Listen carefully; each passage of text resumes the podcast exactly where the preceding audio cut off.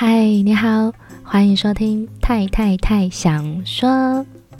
对，我的节目名称换了，从原本的《太太太乡下》换成了《太太太想说》。如果有一直在收听的话，你就会知道，其实我之前都是住在清迈，那是从去年六月的时候才搬到清莱的一个偏僻的乡下地方待着。那也就是从去年七月，我开始做的 podcast。在开始的时候，我也没有想太多，我就是住在泰国乡下的一个太太，那就叫太太太乡下吧。基于某些原因呢，我们要移动到市区的地方了，也是在下个月开始，我们会准备搬家。那我就想，这个节目的名称，嗯，是不是可以快换一下了呢？因为我没有在这么乡下的地方了嘛。嗯，不过还是会很想念呢。在附近都是稻田、树林，每天都可以看山景，然后虫鸣鸟叫声的这个乡下。好，扯多了。总之呢，我就想，嗯，其实一直以来啊，我的节目的内容跟乡下还没有什么太大的关系啦。基本上就是，哎，我想要说什么，想要聊什么，哎，这个内容就会出现在我节目里。于是我想就把节目名称改为“太太太想说”，比较符合。所以欢迎你收听《太太太想说》，说今天要说什么呢？过年啦！过年期间大家都会很开心，因为可以放很长的假嘛。最短的话也有六天，那长的话可以放到十天。对于台湾人来说，可以放这么长的年假，真的是一件非常期待的事情。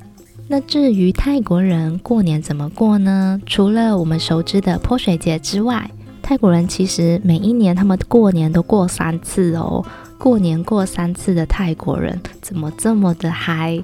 接下来就让我们一起来听听看吧，泰国人是如何过年过三次。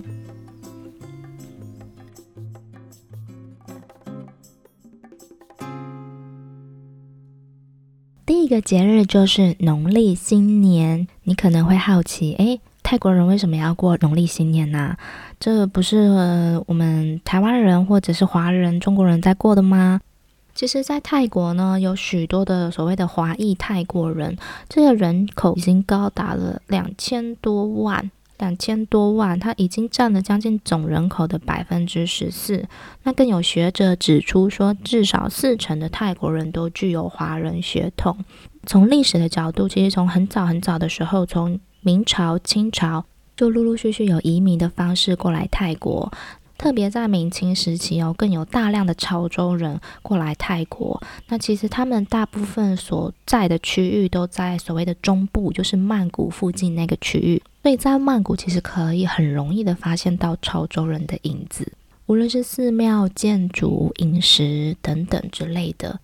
我自己也有曾经遇到泰国朋友，他主动跟我说：“哦，他爷爷奶奶那一代是有华人的血统，是潮州人。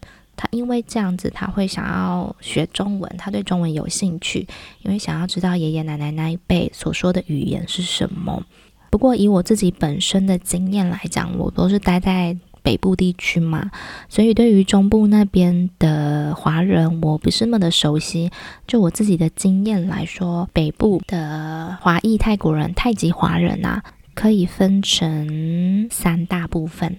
第一个部分就是大家熟悉的所谓国共内战那时候滞留在泰国的泰北孤军们。那这个部分，我想很多人应该都蛮熟悉的，我就不多说了。第二个部分是从缅甸过来的华人。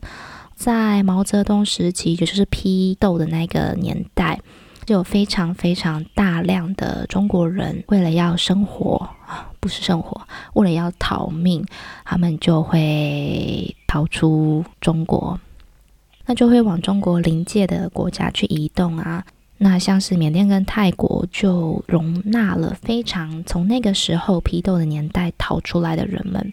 那我自己本身遇到的很多，就是他们是在爷爷奶奶那一代，他们会先逃到缅甸，然后再从缅甸陆陆续续的迁移到泰国。那为什么他们会想要从缅甸搬来泰国？其实也不难理解，因为泰国的无论是各个方面的环境，其实都比缅甸好。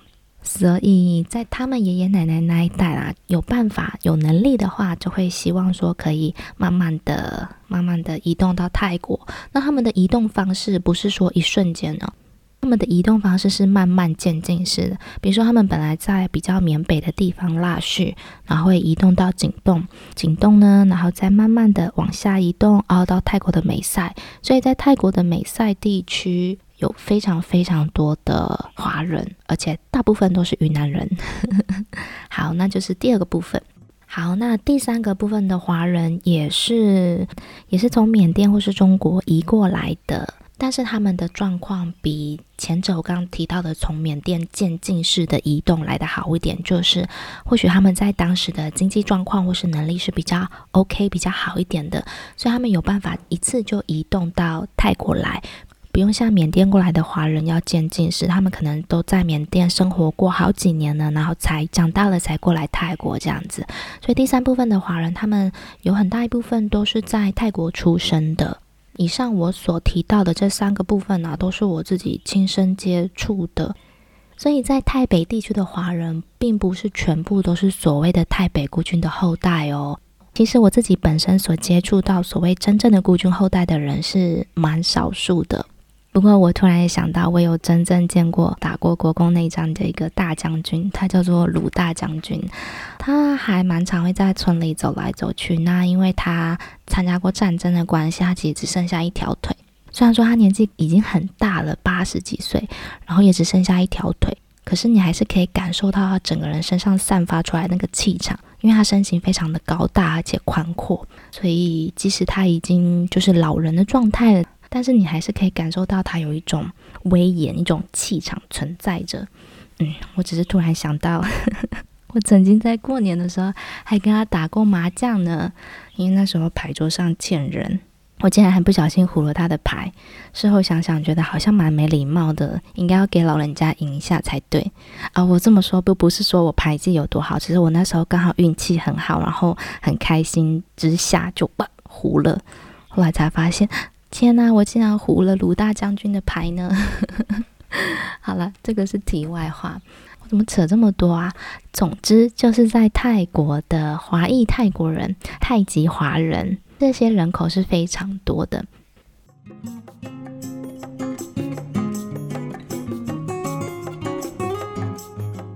好，那讲了这么多关于在泰国的华人，那这跟放假到底有什么关系？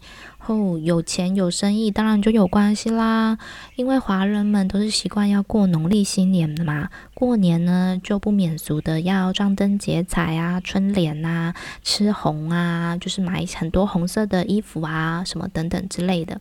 这边的年节气氛其实还蛮浓的，就如同我刚刚所说的，很多都是在爷爷奶奶那一代可能就迁移过来了，所以他们在很多传统上会蛮坚持的，像是传统的过年节庆啊，还有气氛啊，一些习俗，他们都会很希望自己的下一代不要忘记，要把它传承下去，因此会很坚持某一些习俗。也因为有这样的市场，所以就需要买这些东西嘛。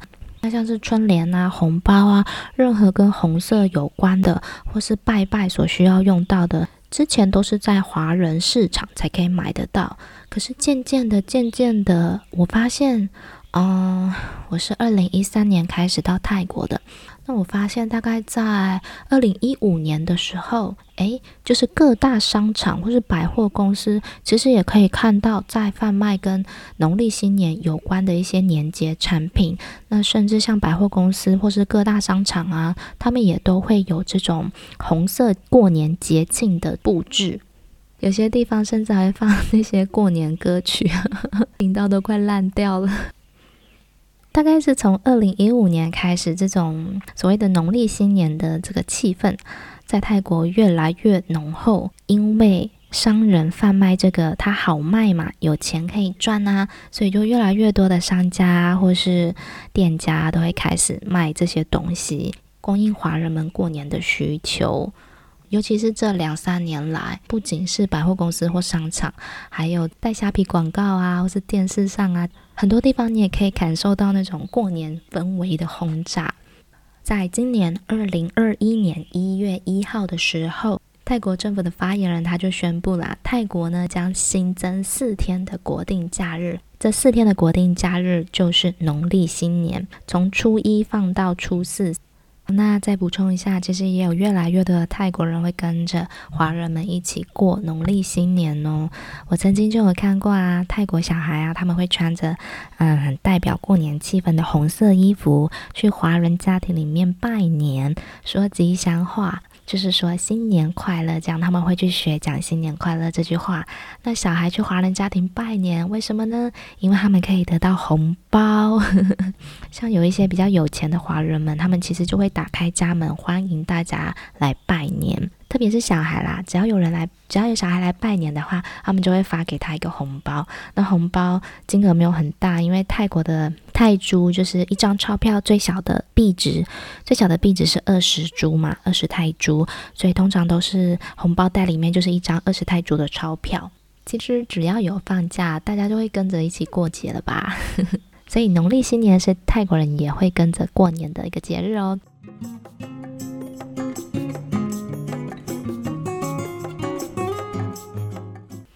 好了，再来第二个新年，就是泰国的泼水节。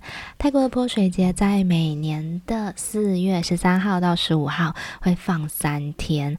其实除了泰国，其他东南亚国家，像是呃他们的好邻居缅甸啊、寮国啊、柬埔寨啊，以及中国傣族人，也都会跟着一起过泼水节的新年。那大家都知道嘛，就是会互相泼水庆祝。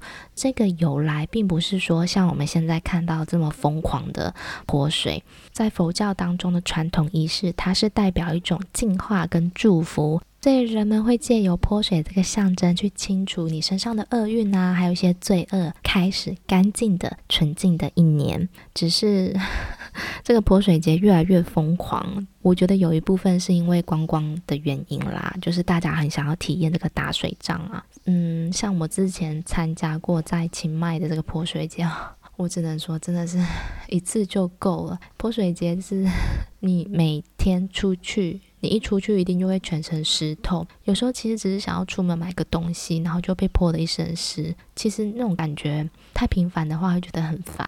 那这是以居住的角度来看啊，那如果你以观光角度来看，当然是觉得很嗨啊，可以在大街上光明正大拿水枪射人啊，拿水桶泼水啊，而且 顺带一提，泰国人呢特别爱泼那种冰块水，你会看他们就是喜欢在一个货车上，那种货车台湾好像是翻成叫皮卡吧，皮卡车不是皮卡丘，皮卡车。好，那泰文的话，它就是洛嘎巴。洛卡巴就是后面可以有很大的空间可以载货的一个一种货车，那前面有两人座也有四人座的，泰国人就喜欢呢坐这种所谓的洛卡巴。装一个大水桶，水桶里面放满了冰块，然后可以不停地加水。那泼水的时候呢，他们就是以那个小桶子，小小的桶子，直接这样捞捞起来往外泼。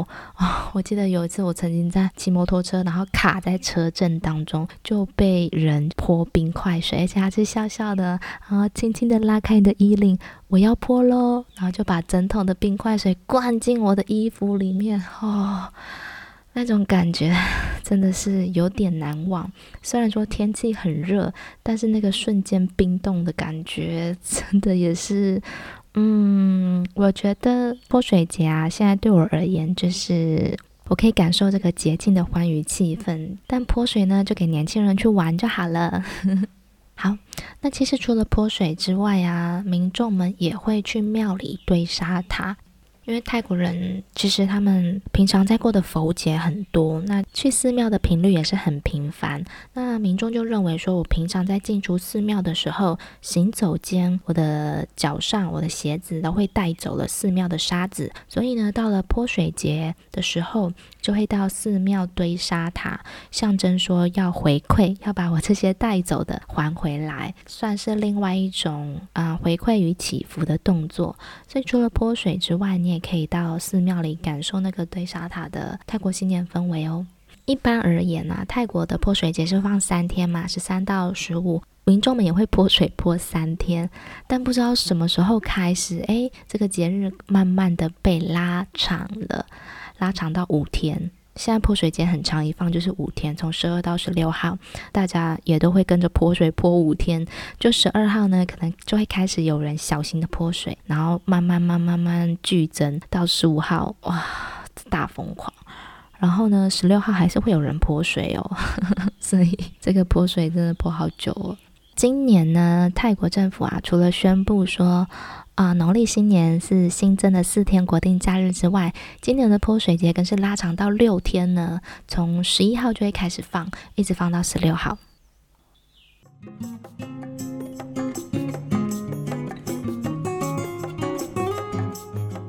再来，泰国人会过的第三个年，也就是跨年这个时候。跨年这个时候啊，就每年的年底嘛，那到到隔年初，这放的假日也是蛮多的哦。那这个跨年的节日呢，泰国有一个俗称叫做“危险七天”，因为在这七天里面有很多危险的事故会发生，就是车祸死亡率非常非常的高，大家俗称的“危险七天”。从十二月二十八一直会放到隔年的三天，也就是七天的新年假。那其实这七天的长假，很多在外地工作的人，他们都会返乡，就是去过年。就算没有返乡的话呢，你也会看到人潮的移动。在十二月底，刚好是泰国天气最舒服的时候，也是所谓的干季。这个天气可说是一年最舒服的时候了，风吹来是凉凉的，太阳晒起来暖暖的，所以你也可以在这个时候看到人潮的移动。在这个新年假期呢，也会看到曼谷成为空城，曼谷的人都 不见了，跑去放假过年了。然后呢，原本长长的塞车人潮，哎，都变得畅通无阻了。那人都去哪了呢？大家都会往北部，因为这样的气候非常的舒服嘛，凉季的天气对泰国人来讲呢，这种冷的感觉是他们有点向往的，就是他们很喜欢这种。因为平常都很热嘛，那那每年十二月年底的时候，这种冷冷的天气，他们就会喜欢去北部玩，然后就会有大批的观光人潮涌入北部，中部、南部、东北都会跑去北部玩。那有人潮移动，就会有交通上的问题。大家习惯的交通方式都还是以开车为主哈，因为飞机的票价毕竟比较贵嘛。当然啦，经济能力比较好的人，他们可能会选择坐飞机来，然后再到当地租车这样子。嗯，好，我先来讲一下距离的概念哦。从泰国的中南部移动到北部的距离，大概都是要六百公里的哦。六百公里就是 你开车可能开车就要开十十几个小时，一整天的那一种啦。所以这样的移动人潮啊，跟这个交通很容易就会有些事故的发生嘛。所以呢，每一年在这个时候，危险七天就是这样来的，车祸事故率非常之高。以二零二零年的统计来说啊，在这七天里面就发生了三千多件的事故，造成了将近四百个人死亡，总共的死亡人数是三百九十二个。最常见的事故原因就是快速驾驶以及酒驾。那这些事故发生最高的地方是哪里呢？清迈，就像我前面所讲的嘛，大家都会跑到北部来玩啊。那清迈在这危险七天里面，车祸事故的发生率是第一名哦。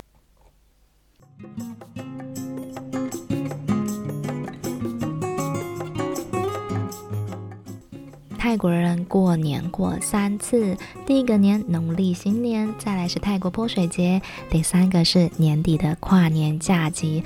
这些假期，你想哇，嗯，农历新年有四天，泰国泼水节有六天，那年底又有七天，哇，加起来就是十几天了。根据统计，今年二零二一年在泰国一整年的国定假日总共有几天？二十四天，二十四天就将近了一个月，这还不包含平常的六日哦。所以是不是觉得，哦，这个放假真是放好放满，连续放放放，放的很开心呢？但目前呢、因为受到疫情影响，这个这节节下退的经济，其实让很多泰国民众感到苦不堪言啊。不过呢，在泰国的政府角度来说呢，哦，我们增加放假，像这个新增的农历四天的国定假日呢，就是希望民众们利用放假的假期出来玩，然后间接的刺刺激国内的消费以及经济。嗯，但泰国网民表示。啊，经济差，我都没钱赚了。特别是这个肺炎疫情，现在还不知道什么时候可以退散，我就没钱。你要放假，我还是没有钱消费啊，那我只能待在家呢。所以如果可以放假放这么久，你愿意吗？不管你愿不愿意，假如果放了，钱没得赚了，日子还是一样要过。希望这新的一年，不管如何，我们一样都要好好的过日子。希望你过得很好，新年快乐，Happy New Year！我们下次见喽。哦，对了，泰文的新年快乐是 Sawadi Bimai，Sawadi Bimai，新年快乐，Happy New Year！我们下次见喽，拜拜。